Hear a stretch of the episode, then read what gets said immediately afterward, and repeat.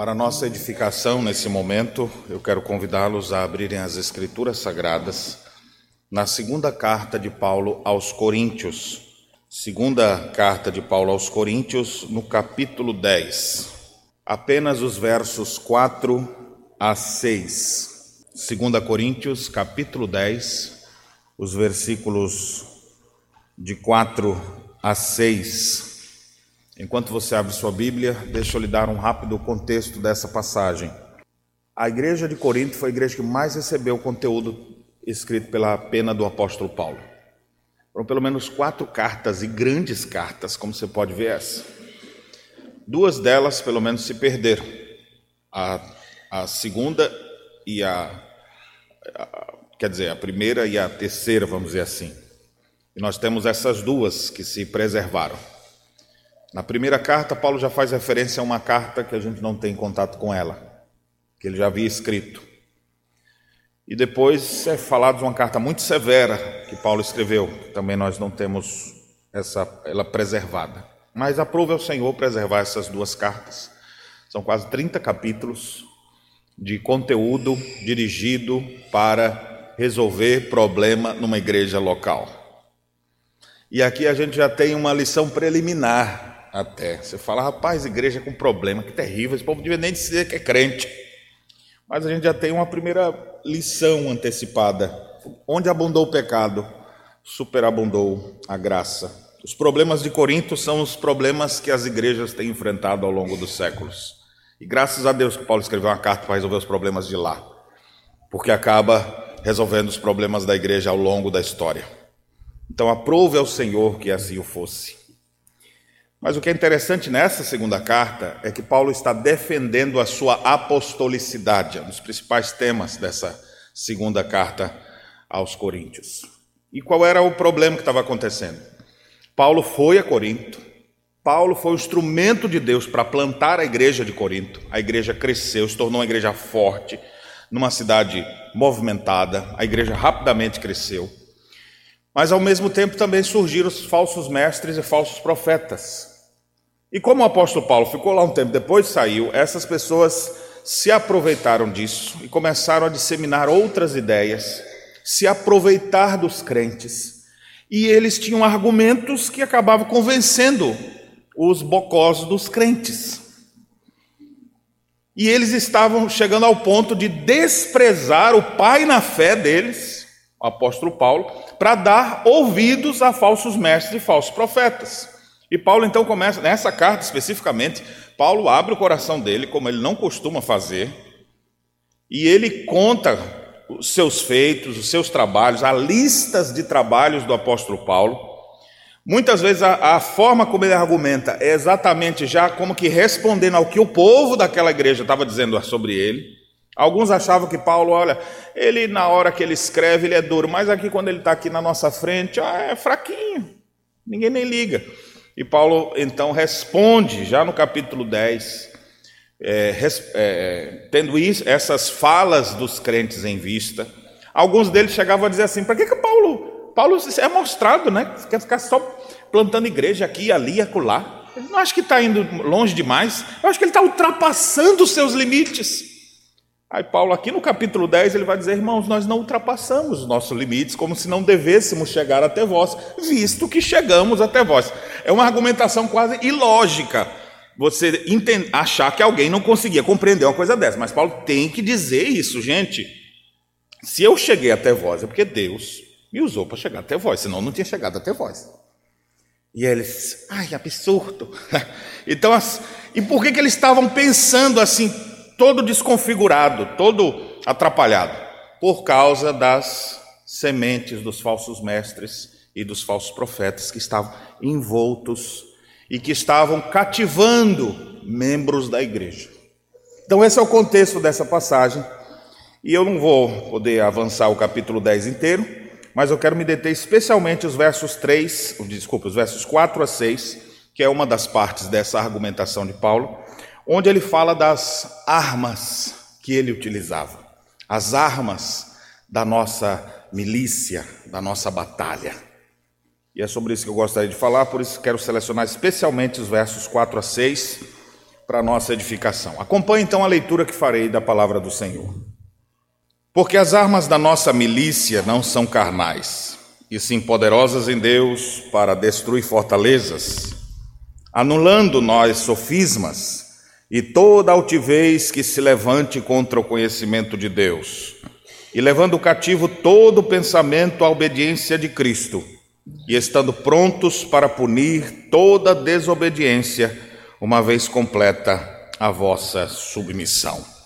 É possível que você já tenha lido um dos clássicos gregos, O Sofista, de Platão, onde descreve pessoas que, pela arte retórica e pela argumentação, eles acabavam convencendo as pessoas, até mesmo de coisas que não são verdadeiras, afinal, eles relativizavam tudo, e acabava muita gente praticando coisas ou seguindo determinadas ideias por causa da forte argumentação dos sofistas. Você já viu isso acontecer em algum lugar também? E como é terrível quando você encontra pessoas que estão convictas erradas. Eu estou convicto disso, não, isso aqui é certo, mas isso é errado. E como é que ele chegou a essa conclusão tão equivocada? Porque alguém argumentou com ele e a pessoa acabou fechando a sua mente com aquela ideia e agora ninguém tira mais de dentro. Isso é muito comum em seitas e, e algumas religiões pelo mundo afora, mas isso também acontece numa proporção menor no ambiente que você vive. Às vezes você está querendo argumentar com seu filho, seu filho está com uma ideia fechada e você bate de um lado e o menino cabeça dura, e daí o pai geralmente resolve isso com um cinturão. Quando acaba o argumento, vem a chinelada. Só que quando cresce, aí vai ficando mais difícil de fazer isso. Às vezes, existe essa dificuldade de fazer a pessoa enxergar a verdade no relacionamento marido e mulher. Pastor, meu marido é terrível. Eu, eu falo, falo, falo, está verdade na frente dele, mas ele vem e argumenta de um jeito, daqui a pouco eu me sinto até culpada. Pela forma como. E às vezes é a mulher que é assim, né? Nunca está errada. Veja, pastor, isso aí não existe, isso aí é intriga da oposição. Né? Mas ela está tão fechada na sua argumentação que ela conseguiu visualizar que alguém vai falando do outro lado e não abre nada. É, a gente vê isso às vezes com colegas de trabalho, a gente vê isso muito comum no cenário religioso, a gente vê isso entre pessoas que estão entregues ao pecado, na sua depravação, onde elas defendem aquilo, elas argumentam o porquê elas vivem na degradação do pecado. É assim também que você vê muitas vezes mentes esquerdistas e cristãs ao mesmo tempo. Aí você fala, como é que pode uma coisa dessa? Você vê isso em pessoas que se declaram donos do saber. Dentro do ambiente teológico, ainda você vê aqueles que são considerados neo-ortodoxos, que creem na Bíblia, mas não creem como realmente lá está. Falam no nome de Deus, mas não acreditam no sobrenatural inclusive na inspiração das Escrituras. Aí você fala, como é que essa pessoa tem toda essa argumentação? Uma argumentação às vezes bonita, retórica e convincente de muitas pessoas. E é onde fica o, perigo. E muitas escolas teológicas até, inclusive a mais famosa do Brasil está no Rio Grande do Sul, bem perto de nós, é uma das que mais tem arrancado a fé genuína de corações colocando no seu lugar conceitos da teologia liberal. E a pessoa passa a argumentar daquele jeito. Eu já vi isso acontecer em colegas pastores, que eu cheguei a ver e acompanhar, homem de Deus, piedoso, crente, comprometido, e de repente vai fazer um mestrado numa instituição liberal. E tanta argumentação sofista, vamos dizer assim, tanta argumentação equivocada, no final das contas o cara está defendendo um monte de coisa que não crê mais. Ele abandonou a fé simples e agora, quando você questiona, ele tem respostas tão bem preparadas que você fala: meu Deus, como proceder em situações dessa, dessa maneira? Meus irmãos, às vezes a gente fica intrigado, às vezes a gente fica com raiva quando a gente encontra essas coisas e não consegue é, resolver. Quando todo mundo acredita numa mentira e você muitas vezes não sabe como tirar aquela ideia da cabeça da pessoa. Quando seus filhos na fé podem, como foi o caso aqui do apóstolo Paulo, começam a te desprezar, dando crédito a falsos mestres, ao invés de acreditar naquele que foi pai na fé deles. O grande instrumento de Deus, que foi o apóstolo Paulo. E aí, nesse cenário, é que a gente deve parar para refletir um pouco. A dor do desrespeito, da ingratidão que o apóstolo Paulo sofria, nunca seria maior do que a dor que o próprio Senhor Jesus Cristo sofreu. E é por isso que ele persevera e ainda escreve a carta aos Coríntios. E nessa quarta carta, que é a, segunda nossa no caso, ele chega a dizer, já no finalzinho da carta, assim: Ó, eu de boa vontade me gastei e ainda me deixarei gastar pela vossa alma. Se mais vos amo, serei menos amado. É como se ele dissesse: vocês continuam me chicoteando, me batendo, e eu vou continuar refletindo o amor de Deus para com vocês. Qualquer um de nós já tenha chutado e entregado essa igreja e dizer: essa igreja é do capeta, não é de Deus. Mas o apóstolo Paulo persevera. E por que, que ele faz isso? Porque maior dor, maior é, traição, maior desrespeito, maior ingratidão, maior insultos, maiores vitupérios recebeu o nosso Senhor Jesus Cristo. E como ovelha muda não abriu boca, mas manteve-se firme e íntegro, sem nada pecar. O apóstolo Paulo seguiu esse mesmo exemplo e nós devemos ter uma atitude perseverante, mesmo em meio a todos os contextos, sejam eles de calúnia, fofoca, desprezo ou ataques veementes contra a nossa vida, assim como o apóstolo Paulo, por amor a Cristo, nós devemos estar dispostos a sofrer o que for necessário pela honra de nosso Senhor Jesus Cristo. E aqui vem uma segunda lição preliminar, de novo. Né? A primeira que eu falei é que onde tem pecado abunda graça. Né? Uma igreja com tantos problemas, mas o Senhor manifestou sua graça. Mas a segunda lição que a gente tem aqui já de cara, só de imaginar tudo que Paulo passou e sofreu, é que padecer fazendo o que é certo não é uma novidade e é um chamado de Deus para a vida do cristão. Você não foi chamado apenas para crer, mas para padecer por Cristo. Então, quando você vê pessoas com suas argumentações falazes e você é, lutar para isso, e às vezes com toda a sua argumentação a pessoa ainda continua dizendo, mas eu acredito assim, ponto final.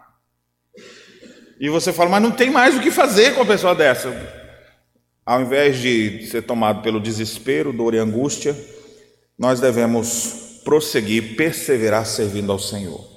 E é nesse sentido que o apóstolo Paulo fala então das suas armas, das armas da nossa milícia. Então vamos observar o que, que esse texto nos, nos traz e assim tirarmos algumas lições importantes para o nosso viver também. É interessante é, aqui nesse, nesses três versículos nós poderemos ver o que são essas armas que Paulo se refere, as armas da nossa milícia, como é que ele operava, como é que ele atuava, como que elas agem nesse mundo e tanto de forma positiva como de maneira negativa. Então vamos ver algumas coisas que esse texto nos fala. Porque embora andando na carne, não militamos segundo a carne, diz o verso 3. E aí ele avança: porque as armas da nossa milícia não são carnais. É interessante a gente pensar que a palavra arma aqui é usada no contexto de armamento mesmo. Se fosse hoje em dia, ia ser as nossas espingardas, nossos, nossos 38, nossas. No caso do apóstolo Paulo, era a nossa espada, nossa, os nossos lançadores de, de bolas de fogo, as nossas trincheiras, as lanças, as flechas, enfim, as armas que existem, as facas, essas armas são as armas carnais, as armas para uma batalha. E ele vai dizer aqui as armas da nossa milícia. A palavra milícia aqui, eu sei que quando fala de milicianos, a gente já tem alguns contextos mais próximos, mas a ideia é de guerra. As armas da nossa batalha, da nossa guerra. A palavra grega, inclusive, traz traz é, uma transliteração para a língua portuguesa, né? a palavra estra, estratégia, de onde vem estratégia, de uma situação de combate, onde você arrumar um jeito para conseguir destruir o inimigo.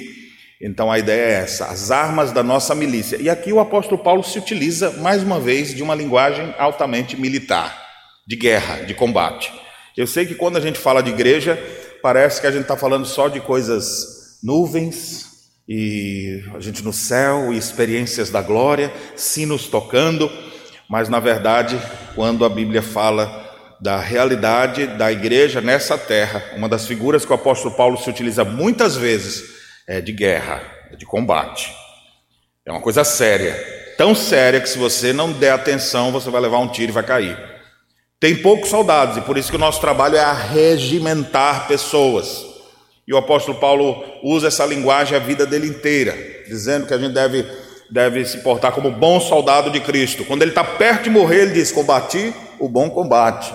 Então você vê que ele visualiza a ação dele na igreja ele, que nunca foi um militar, até onde a gente sabe, mas você tem ele como alguém que enxerga a realidade espiritual da igreja como se fosse uma, um fronte de batalha, uma guerra. E então ele diz que as armas da nossa milícia, como elas são, e a primeira expressão que tem no verso 4 ali, elas não são carnais, ou seja, elas são espirituais. A armadura de Deus, não são carnais em que contexto? é, porque o povo lá de Corinto estava acusando Paulo de que ele fazia o que ele fazia com, com métodos e engenhosidade humana. E Paulo está dizendo: nossas armas não são essas. A gente não se utiliza disso. As nossas armas são espirituais. E aqui a referência a armas espirituais é tudo aquilo que nós, inclusive, lemos aqui em Efésios capítulo 6, a armadura espiritual. E a principal parte dessa armadura é exatamente a, a pregação do Evangelho. Né? Além de dizer que elas não são carnais, ou seja, elas são espirituais, o que mais ele diz que são essas armas? Elas são, e sim, poderosas em Deus, ou seja, são armas poderosas. Por que são poderosas? Porque procedem de Deus, e Deus é, coloca isso na mão do apóstolo Paulo e na mão da sua igreja de forma eficiente, eficaz de uma forma poderosa, não é um negócio assim, eu vou te dar uma arma, mas é meio fraquinha, não sei se vai resolver, mas tu tenta. Não, é uma arma poderosa. Poderosa não em nós mesmos, mas poderosa em Deus, mostrando que ela é eficiente e vai alcançar sim os seus objetivos. E essa arma, então, poderosa, espiritual, tem a ver exatamente com a pregação do Evangelho, na total dependência do Espírito no fruto do Espírito, tendo a glória de Deus como alvo maior. Poderia ser dito assim: nossas armas compõem-se da armadura de Deus, conforme Efésios 6 já nos diz, capacete da salvação, o escudo da fé, espada do Espírito, couraça da justiça, cinto da verdade, sandálias do evangelho da paz, ou seja, um caráter justo de um servo de Deus. Isso é muito poderoso para enfrentar qualquer embate uma vida revestida da graça de Deus, em oração, em todo o tempo orando, tudo isso ele fala então, essa, tomando essa armadura de Deus, com o fruto do Espírito em nosso coração, tendo como alvo glorificar a Cristo pela estratégia da pregação do Evangelho de maneira articulada, clara e verdadeira, essa é a arma que a gente tem para combater nesse mundo. Quais são as armas que você visualiza que as pessoas usam hoje para seus embates? Quais são as armas que você utiliza para tirar as ideias fixas da mente do seu cônjuge, dos seus pais ou dos seus filhos, ou de um colega, ou de um membro da igreja, de alguém que você viu que está de cabeça virada pelo pecado? Quais são as armas que você usa?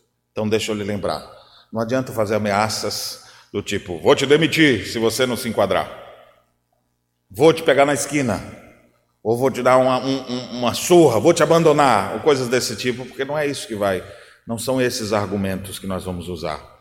Mas vai ser o que? A oração, a exposição da verdade, o ensino bíblico fiel, uma vida cheia do Espírito Santo, isso vai ser uma arma poderosa nesse mundo. Como é que a gente combate o erro nesse mundo? Revestidos dessa couraça da justiça, dessa armadura de Deus, tomando sempre, embaiando sempre a, a espada do Espírito, que é a sua palavra. Então, aqui a primeira parte fala o que são essas armas. Depois o texto agora nos diz o que elas fazem. E especificamente essas armas, ela tem um objetivo, que fica claro ainda no versículo 4. Quando ele diz: as, nossas, as armas da nossa milícia não são carnais, e sim poderosas em Deus, para quê? Para destruir fortalezas. Literalmente o texto é para destruição de fortalezas. Pastor, por que, que a gente tem essas armas? Para destruição. Você fala, eita, pastor, isso é coisa de Deus mesmo? A gente está na imagem do apóstolo Paulo no cenário de guerra. No cenário de guerra, os que vão defender alguém vão usar de armas, vão explodir o outro lado também. Vai ficar tudo arrebentado mesmo, destruído. Mas as vidas vão ser salvas. Vidas serão poupadas por causa desse armamento poderoso que nós temos contra o adversário. Vai causar destruição? Sim. Em que sentido? Pode ser que tudo aquilo que a pessoa idealizou, imaginou, rua venha ruir. Todas aquelas ideias, aquelas, aqueles planos, aqueles propósitos, tudo vai se desfazer.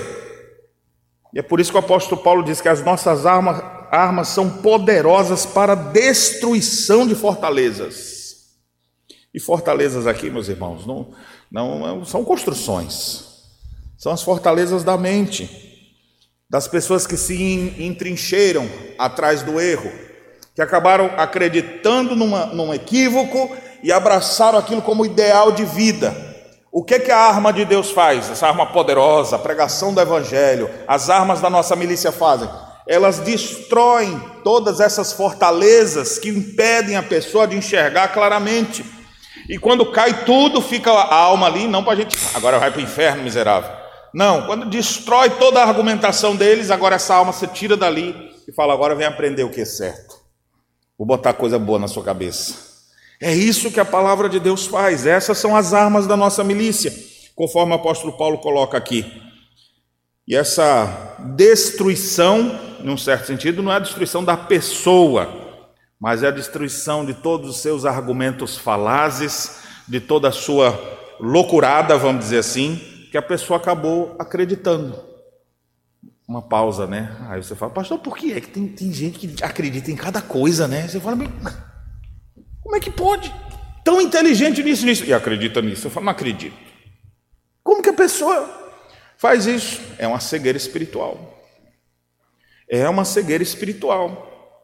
E aí você vê que, por isso mesmo, toda argumentação humana, armas carnais não vão ser suficientes. Mas armas espirituais são eficientes, sim. E pode tirar a pessoa desse desequilíbrio, vamos dizer assim, dessa falta, essa ilógica que ela achou que é lógico esse pensamento. Você já encontrou gente assim? Ou você consegue identificar algum momento da sua vida que você estava com algumas ideias assim? O que é interessante é que quando nós proclamamos o Evangelho, todos esses castelos que a pessoa constrói em torno de seus pensamentos, eles caem. É a pessoa que planejou para a vida dela, dizendo: Olha, o que eu quero, quero até construir um santuário ao Deus tal, e fez uma imagem enorme dele e tal. Aí a pessoa começa a pregar o evangelho para aquela pessoa, ela desiste de tudo aquilo, destrói toda aquela ideia. Ela desiste. Não, não vou mais querer com isso aqui, não. Quero seguir agora em outra direção. E você vê o rumo da vida da pessoa tomando outro. Por quê? Porque foi destruída aquela fortaleza. Essa fortaleza aqui não é demônio, viu, gente? É um demônio, né, pastor, que fica na cabeça da pessoa. Eu acho que Satanás está por trás, sim. Mas não é que a pessoa está endemoniada. Porque Satanás é o pai da mentira. E ele começa a botar assim umas dez verdades e uma mentira no meio, porque aí fica parecido que é tudo verdade. E aí a pessoa incauta acaba abraçando aquilo e faz daquilo o castelo dela, e ela se defende dentro disso. E às vezes fica repetindo as mesmas frases. Deus pode libertar essas pessoas, conforme nós veremos. E as armas que Deus usa são armas poderosas para destruir fortalezas. A partir de agora, até o final do verso 6, nós temos aqui uma sequência no texto grego de gerúndios que são particípios presentes ativos nominativos. Isso quer dizer, que na sequência da argumentação ele está dizendo, ele destrói as fortalezas. Como que ele faz isso? E aí nós vamos ver como é que elas operam, então, como é que essa arma é, letal, letal para, só que não mata, ela traz vida, como é que essa arma poderosa de Deus opera na vida das pessoas.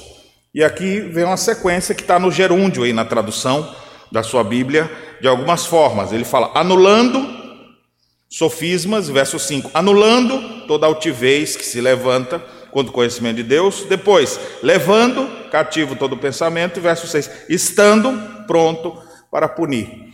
Então, a sequência do texto aqui mostra como essas armas poderosas de Deus operam. Como essa, como a palavra de Deus pode operar no coração das pessoas. E a primeira coisa que o texto fala aqui é então agora é que ele anula sofismas. Anular, a ideia é de, de botar para baixo, de literalmente derrubar, tirar, conquistar ou até destruir. A mesma linguagem militar aqui utilizada. A palavra sofisma não é a palavra já grega sofisma, propriamente dito que aparece aqui, Aqui a palavra logismos, de onde vem a nossa palavra lógica. Então a tradução da palavra sofisma aqui poderia ser: é, ele anula pensamentos, ele anula é, argumentos. As armas da nossa milícia são poderosas para destruir a fortaleza, fazendo com que aquele argumento que a pessoa tanto está dizendo, ele seja anulado, ele caia. Então, olha que interessante. Embora seja espiritual, é importante que a gente ore. A gente sabe que Satanás, em um certo sentido, está contribuindo para aquilo ali, mas Deus vai libertar as pessoas desse tipo de coisa por meio de uma argumentação bíblica. Não é uma argumentação em qualquer outro sentido, mas é uma argumentação bíblica que faz a pessoa desistir daquilo, aquilo que ela tanto segurava, agora ela larga no chão. Isso já aconteceu com você alguma vez? Isso aconteceu quando eu me converti. Quantos planos eu tinha, né? Eu sonhava assim, ó, vou, meu objetivo de vida é comprar uma moto, botar minha namorada sentada atrás e seguir. Mas seguir para onde? Que louco, abestalhado que eu era. Não sabia nem para onde eu ia, não tinha nem moto. Mas é o que eu quero, é o alvo da vida. Animal, dá vontade de tapa na cabeça quando eu lembro disso. Aí, graças a Deus, o evangelho foi pregado a mim. Eu falei, é, aquele sonho era meio sem sentido. Agora eu tenho coisas que me dão sentido para a vida, para eu perseguir, para eu correr como alvo, realmente, o alvo de ser como Cristo, de servir a Deus, de constituir família, de ser luz nesse mundo. Aí você começa a ver, é a construção de Deus sobre a nossa vida e desfazendo aquelas ideias totalmente erradas, mas que eu tinha como verdade absoluta. Isso aconteceu com você em algum momento da sua vida. Coisas que você tinha como verdades que cercavam e protegiam sua mente. Não sei por que você deu crédito a isso. Talvez por causa da própria fragilidade da nossa natureza pecaminosa. Algum sentimento estranho de algum momento que você tinha que deu margem a acreditar nisso.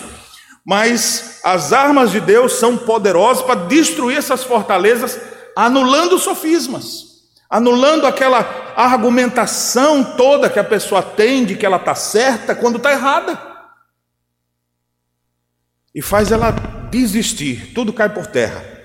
Literalmente essa ideia, né? Tira, faz descer, tudo cai né? diante da, da verdade do Evangelho. Mas existem pessoas que estão com a sua mente muito emaranhada. A verdade para eles está distorcida, mas eles acham que é a verdade. Eles estão iludidos.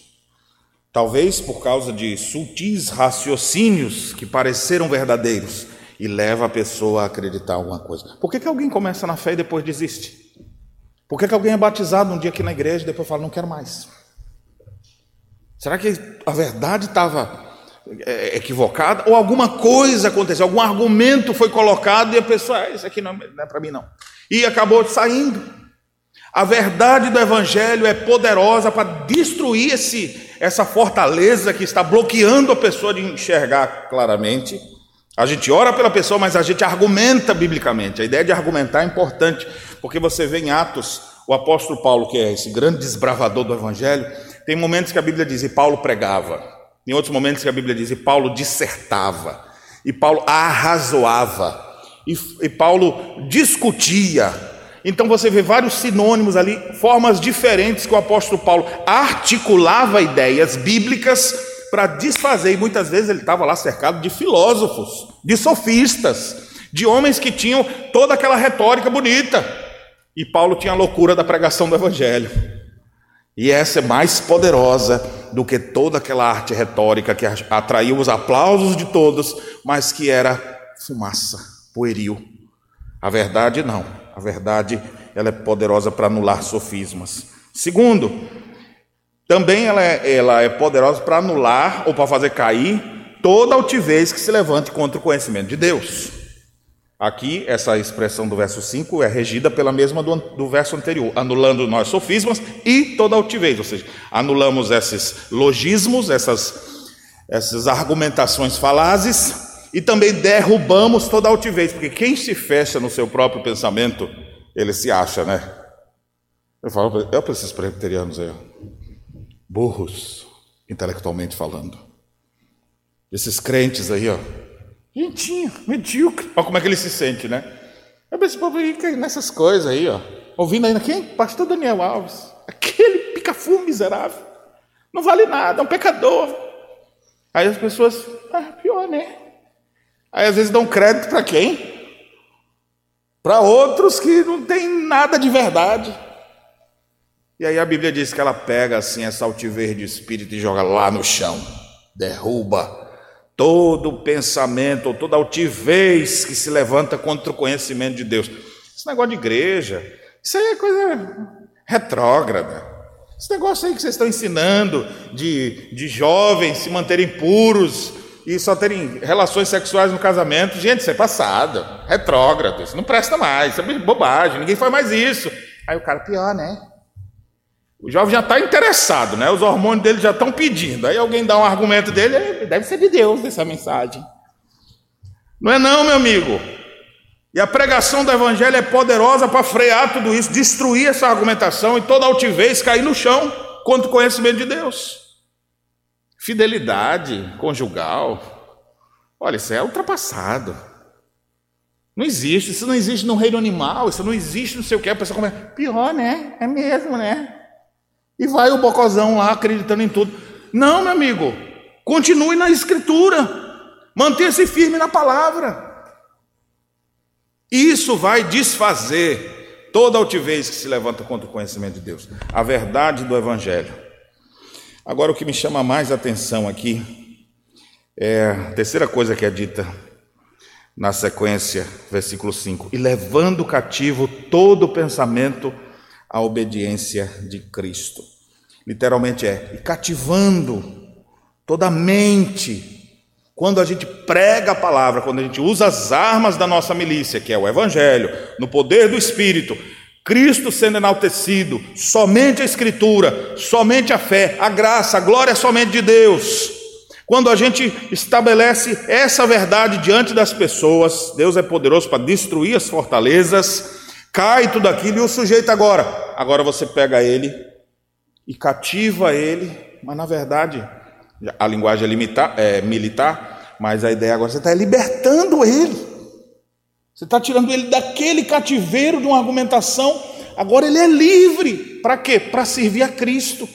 O seu pensamento não é um pensamento livre, assim. Eu sou, eu, eu, quando eu ouço gente dizendo assim, eu sou um cara de mente aberta. Eu falei, então deve estar tá bem vazio aí, né? Aberto, passando vento direto, né? Porque eu prefiro ter uma mente fechada com a Escritura, cativa à obediência a Cristo, do que mente muito aberta. Sempre que eu ouço, ah, eu tenho uma mente muito aberta. Então passa muita ideia estranha por aí, e é um risco danado. Eu prefiro, eu entrei, né? Eu vivia dizendo isso para minha minha cinzinha, né? Era, era a menina que ia na moto, né? Graças a Deus, nem carteira de moto eu tirei. E ela sempre dizia assim, né? Eu dizia para ela: seu mundo é um mundinho, esse mundo de igreja, igreja, trabalho, essa igreja, não pode nada. O pior é que eu argumentava desse jeito, até hoje tem gente que argumenta assim. E eu fico pensando: quem botou isso na minha boca para eu falar, né? Porque já tem quantos anos? 80 anos que eu falei isso, quase.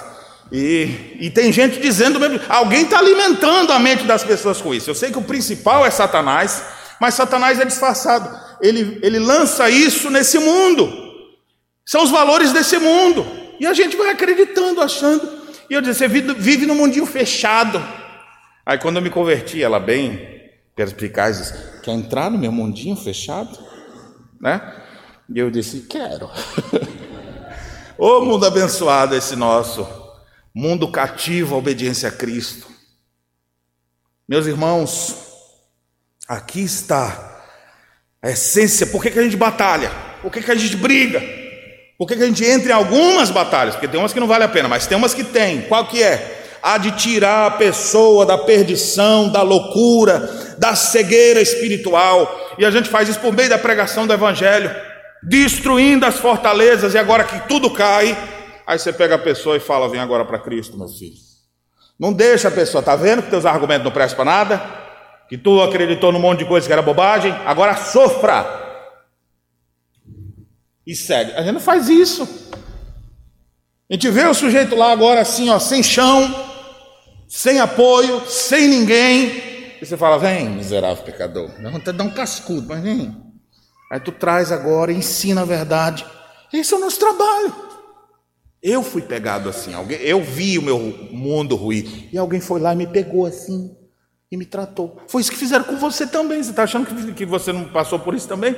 É isso que Cristo faz conosco. Ele nos libertou do império das trevas e nos transportou para o reino do Filho do seu amor. E graças a Deus que Deus botou gente com argumentação, com Bíblia na ponta da, dos lábios como uma espada na mão, e foi poderoso, foi quebrando as nossas resistências, bateu um pouco aqui, bateu dali, e ele começa a argumentar, e ele fica na dúvida, e até que tudo ruiu, e a pessoa agora se vê diante de Deus, e Cristo lhe perdoando e lhe chamando para uma nova vida. Essa é a razão da gente pregar, essa é a razão porque a gente se desgasta, essa é a razão porque a gente continua sofrendo e servindo a Deus, porque queremos levar cativo todo pensamento à obediência a Cristo. E dá para essas pessoas que antes tinham uma fortaleza é, fraca, agora eles vão ter sim uma cosmovisão bíblica no lugar das suas crendices, aparentemente bem elaboradas. Vai romper com tudo isso para servir a Cristo. Irmãos, presta atenção numa coisa aqui: Satanás, o que ele mais quer não é que a sua saúde se arrebente. Eu fico pensando nos proponentes da teologia é, da prosperidade, né? O diabo quer que você tenha dinheiro, ou quer arrancar sua, sua prosperidade, desculpe, quer arrancar sua saúde, arrancar sua família. O diabo só quer sua mente. O que ele quer é sua mente, porque quando você quer uma coisa, nem precisa dizer que é ele, ele, ele até diz: Não, não preciso de direitos autorais, pode ficar aí mesmo para você. É sua ideia, viu? É sua ideia. Fala, olha, eu tenho uma ideia. Aí o juiz fala: Ótimo, é sua ideia. Pode dizer que é sua. E o cara está lá. Tudo que Satanás quer é que ele, que ele argumente favorável ao erro. Que ele prossiga no erro achando que está certo. Porque a mente dele está corrompida. Mas o que é que Cristo faz? Cristo vai lá e cativa essa mente agora. Tira do domínio das trevas e agora mostra o reino do Filho do seu amor. Nós precisamos, irmãos, entender isso. O diabo quer cativar nossas mentes com ideologias humanas, humanistas, com um monte de ideologia que você tem hoje, algumas academicamente bem elaboradas, outras não foram academicamente bem elaboradas, mas na prática acabaram sendo elaboradas e muita gente acredita também. Para todas elas, a solução é uma: Cristo quer nossa mente. E é por isso que quando alguém se arrepende, a palavra arrependimento significa uma mudança de mente. A nossa mente cativa a Cristo. Nós temos a mente de Cristo, disse o apóstolo Paulo. E para finalizar, irmãos, o texto diz, e aqui está bem mais é, dentro do contexto do apóstolo Paulo, quando ele diz: estando prontos para punir toda desobediência, uma vez completa a vossa submissão. E aqui ele diz assim: literalmente poderia ser traduzido assim: estamos preparados tendo de fazer justiça, aqui por isso foi traduzido como punir desobediência, temos de fazer justiça contra toda desobediência. Ou seja, o que que a verdade de Deus faz também? Ela disciplina. Aqui ele está falando para a igreja. E o que estava acontecendo com a igreja? Porque uma coisa é você vê os, os mundanos acreditando um monte de bobagem. Agora, quando o crente começa a dar lugar na sua mente para pensamentos falazes, para ideias corrompidas, para o entendimento desse, apóstolo Paulo era o nosso pai na fé. Apóstolo Paulo, fraco desprezível. Como é que alguém muda assim? E Paulo está dizendo: olha, nós vamos continuar pregando para ver essas pessoas sendo trazidas para cá. Mas esses que continuam nos seus pensamentos falazes, eles vão ser disciplinados. E é por isso que ele evoca a igreja toda para fazer isso. Ele diz: uma vez completa a vossa submissão. Ou seja, literalmente seria: é, cheios da vossa obediência. Para que ninguém, por exemplo, se Paulo fosse punir algum desses que estavam botando essas ideias na cabeça dos crentes, a igreja toda poder dizer: muito bem, o apóstolo Paulo fez certo ao invés de rachar a igreja, vamos dizer assim. Absurdo, o apóstolo Paulo mandou disciplinar o irmão só porque ele estava tendo caso com a madrasta. Acho um absurdo a coisa dele. Em vez da pessoa cair para isso, ou seja, a igreja submissa à obediência a Cristo, quando exercitasse a disciplina, todo mundo ia dizer amém. Eu espero que assim seja. Irmãos, tem momentos que a gente não sabe como praticar aquilo que Paulo diz assim: é preciso fazê-los calar. Quando existe falatórios, quando existe pessoas que criam, agora tentando ser bem prático para vocês em coisas pequenas que às vezes acontecem. Tem gente que para de vir para a igreja porque alguém foi lá, um mensageiro de Satanás. Eu sabia que fulano falou isso de você? E se quiser a gente toma um café e eu te conto tudo. Aí o cara, eu quero saber. Aí daqui a pouco, pum, pum, bloqueou a mente dele com um sofismo, uma ideia, sem sentido nenhum. Aí o que, que a Bíblia está dizendo? Paulo está dizendo assim: olha, gente, eu quero ver vocês livres disso. Agora, esses que estão assim, eles serão punidos. É importante punir aqueles que disseminam o erro, o pecado e que distorcem a mente dos incautos, eles vão ser punidos. E a igreja, quando ouvir falar disso, deve dizer amém. Ao invés de dizer absurdo, hoje nós vivemos numa época que cada um é livre, esse negócio de disciplina é coisa do passado. Isso é outro logismo que estão botando aí na sua cabeça. O apóstolo Paulo aqui está disposto a punir esses falsos mestres, esses falsos profetas, que estavam distorcendo a fé simples na igreja. E meus irmãos, como isso acontece? Ao longo da história, gente que para de vir para a igreja porque ficou com raiva de alguém que disse alguma coisa sobre ele, quando na verdade a pessoa não disse nada. Mas a pessoa criou na cabeça dela que é assim e ficou com raiva. E criou sentimentos estranhos. Eu falo, não quero mais. Não vou mais. É incrível como isso acontece. Qual é a arma que nós temos? As armas da nossa milícia continuam sendo as mesmas. São poderosas em Deus. É a verdade do Evangelho. É o poder da oração. É o, é o Espírito de Deus operando em nós, através de nós, com a verdade na mão, para que Cristo seja glorificado e todo pensamento seja levado cativo à obediência de nosso Senhor. Eu quero finalizar aqui com algumas conclusões. Primeiro, Existem fortalezas, fortalezas mentais que impedem a pessoa de ver claramente. Essas fortalezas mentais que o apóstolo Paulo cita aqui, embora a gente entenda que Satanás está por trás disso, isso não é demônio, isso não é uma nuvem do inferno que fica ali rodando, mas isso é por causa da sua incapacidade, devido aos efeitos do pecado, de raciocinar de forma correta os efeitos noéticos do pecado, instigados sim por Satanás, que faz a gente acreditar em besteira. Existem essas coisas. A minha primeira, a minha, minha pergunta para você é: você tem consciência disso? Você pode se fechar em pensamentos errados e até disseminá-los achando que está fazendo a obra de Deus. Segundo, Existem armas apropriadas para destruir esses pensamentos. E as armas não são carnais, são armas espirituais, eficientes, elas não falham. Não é como o cara que botou o armamento, deu golpe na arma, quando tirou, travou a arma, não sai. Não, essa arma é eficiente, é certeira. E as armas que nós temos é principalmente a pregação do Evangelho, portanto, argumente biblicamente, estude a Bíblia, descubra os tesouros da palavra de Deus, para você ter argumento para conversar com as pessoas. E quando você argumenta, persuade, quando você avança falando sobre essas coisas, as fortalezas vão ruindo, vai tudo caindo, e essa pessoa agora pode ser levada cativa à obediência a Cristo Jesus.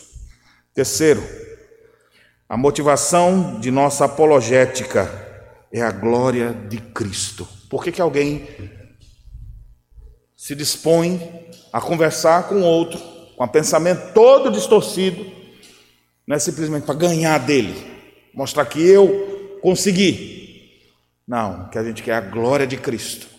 E às vezes a gente vai ser xingado, nem sempre vai conseguir. Às vezes você vai falar igual como Estevão, e na hora que você argumentar tudo bonitinho, o pessoal vai ranger os dentes, pegar uma pedra e te jogar na cabeça. E tu vai ser morto pelas pedras da intolerância. Mas mesmo assim a gente deve continuar. Mas ele glorificou a Cristo. Glorificou tanto que Deus em pé, estava lá Jesus em pé, esperando seu filho ser recebido na glória. Então, nosso trabalho é ver pessoas livres do erro e cativas a Cristo. E a última lição: os rebeldes que não se renderem devem ser disciplinados. E a gente faz isso estabelecendo a verdade. É preciso fazê-los calar. Quem está ensinando coisa errada, quem está fazendo malefício no meio da igreja, é preciso fazê-los calar. E como se faz isso? Por meio da fiel pregação da verdade. Quais são hoje os sofismas que dominam a sua mente ou a mente de alguém que você está verificando? Expõe a palavra de Deus, ore a Deus, pregue a palavra de Deus. Cristo nos chama à liberdade, conclame as pessoas ao arrependimento. Eu finalizo aqui dizendo para vocês que quando vocês encontram alguém, já tive algumas discussões teológicas com pessoas que não acreditavam mais na Bíblia, os liberais, e quando eles argumentavam com tanta coisa, com tanto livro que eles já leram que eu nunca li na vida, porque geralmente mostra altivez, né? Por meio do seu grande conhecimento. E aí, o que, que você faz? Aí você volta, eu não vou entrar na dele. Não adianta, a mente está toda enlinhada. Se você entrar ali, você não sai mais. Pause, dê um passo para trás e prega o evangelho para ele. Aí o pessoal vê, não, mas isso, isso, isso, o que, que tu vai dizer assim? Meu irmão, só quero te dizer uma coisa aí. Tome o evangelho na testa. Você prega o evangelho para a pessoa. Fala para ele sobre o amor de Cristo, fala para ele sobre a obra da cruz. É, são essas coisas que pode descortinar. Porque tem hora que você vai ficar entrando ali vai ficar roendo, e joga para lá, é só perda de tempo. Prega a verdade, estabelece a verdade, e a verdade ela é tão poderosa como arma de Deus, que ela pode destruir todas as fortalezas, anular os sofismas, derrubar a altivez de espírito levar todo pensamento cativo à obediência de Cristo e disciplinar aqueles que estão no erro. Meus irmãos, Cristo vai chamar os seus, portanto, perseveremos sofrendo, pregando e trabalhando pelo avanço do reino do Senhor. Que Deus nos abençoe. Amém.